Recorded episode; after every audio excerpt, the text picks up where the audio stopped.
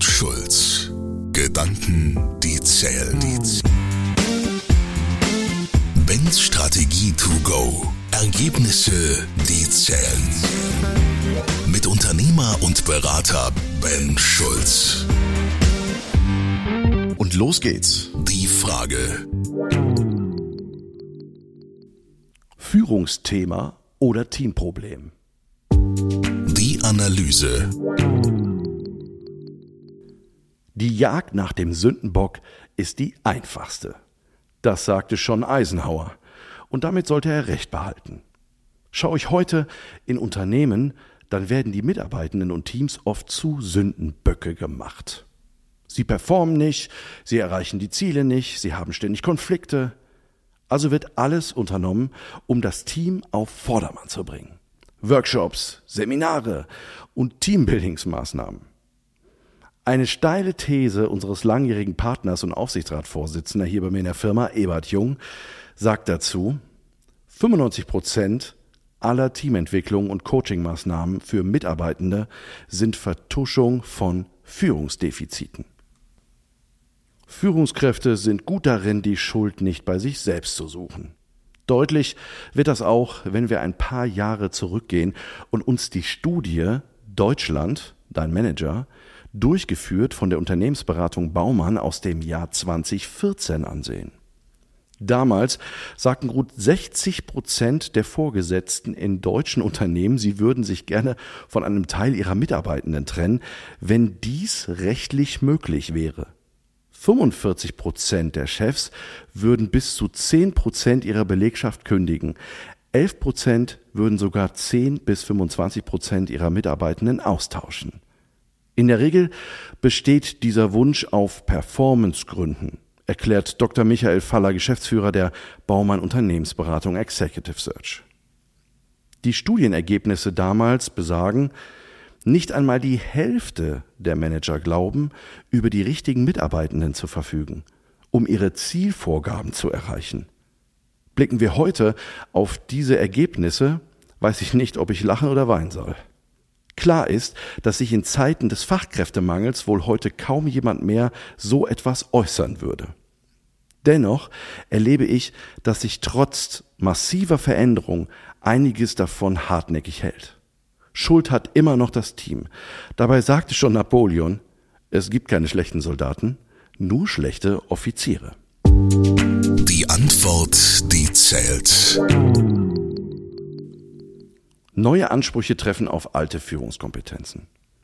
Führung war nie einfach und ist gerade in Zeit von Krisen und Veränderung eine besondere anspruchsvolle Aufgabe. Wir sprechen oft davon, dass Mitarbeitende nicht das Unternehmen verlassen, sondern ihre Führungskräfte. Ähnliches gilt auch, wenn sie nicht die gewünschten Ergebnisse bringen und Dienst nach Vorschrift leisten. In fast allen Fällen liegt es nicht am Team, sondern an der Führungskraft. Sie nimmt die zentrale Rolle ein, wenn es darum geht, Mitarbeitende zu herausragenden Leistungen zu führen und an das Unternehmen zu binden.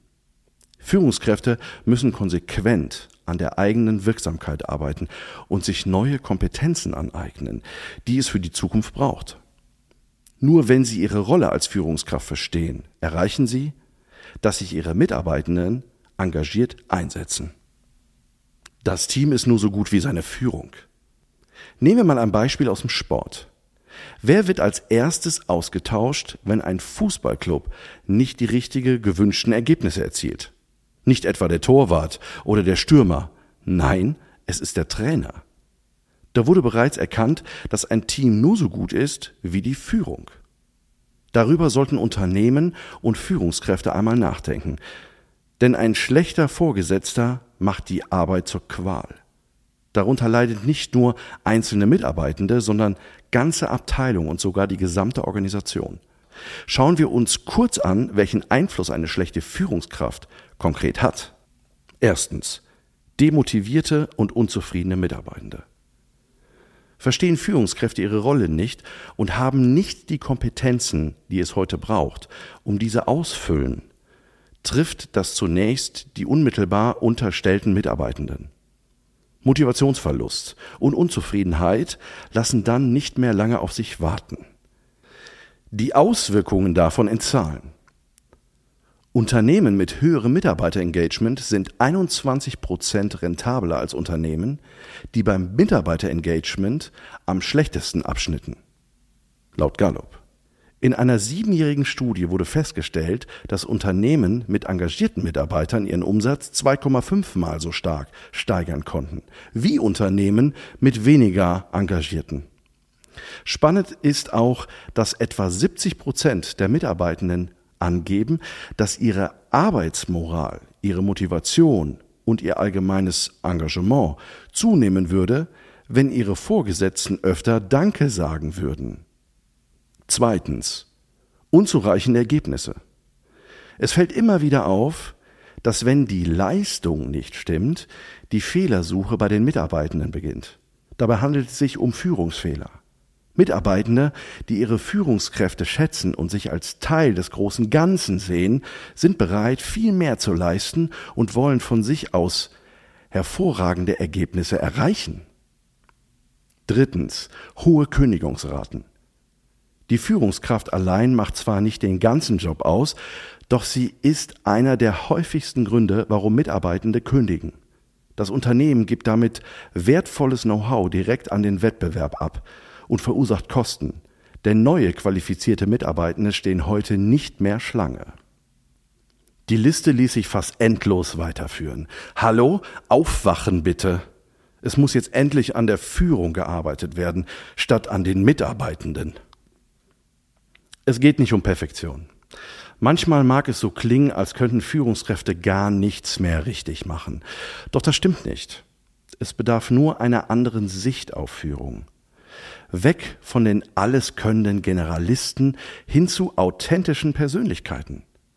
Mitarbeitende sind sich sehr wohl bewusst, dass ihre Führungskräfte auch Menschen sind und erwarten gar nicht, dass diese alles in Perfektion beherrschen. Niemand möchte heute mehr einen aalglatten Chef oder eine unfehlbare Chefin. Viel wichtiger ist, dass sie authentisch sind, um ihre Schwächen wissen, an sich arbeiten und eine gute Beziehung zum Team aufbauen. Wenn Führungskräfte ihre sozialen, kommunikativen und persönlichen Kompetenzen ausbauen und stärken, dann braucht es keine sinnlosen Workshops und Seminare für das Team mehr. Fragen an Ben. Ich freue mich in der nächsten Folge auf deine Frage. Fordere mich gerne heraus. Tschüss, bis zum nächsten Mal, dein Ben.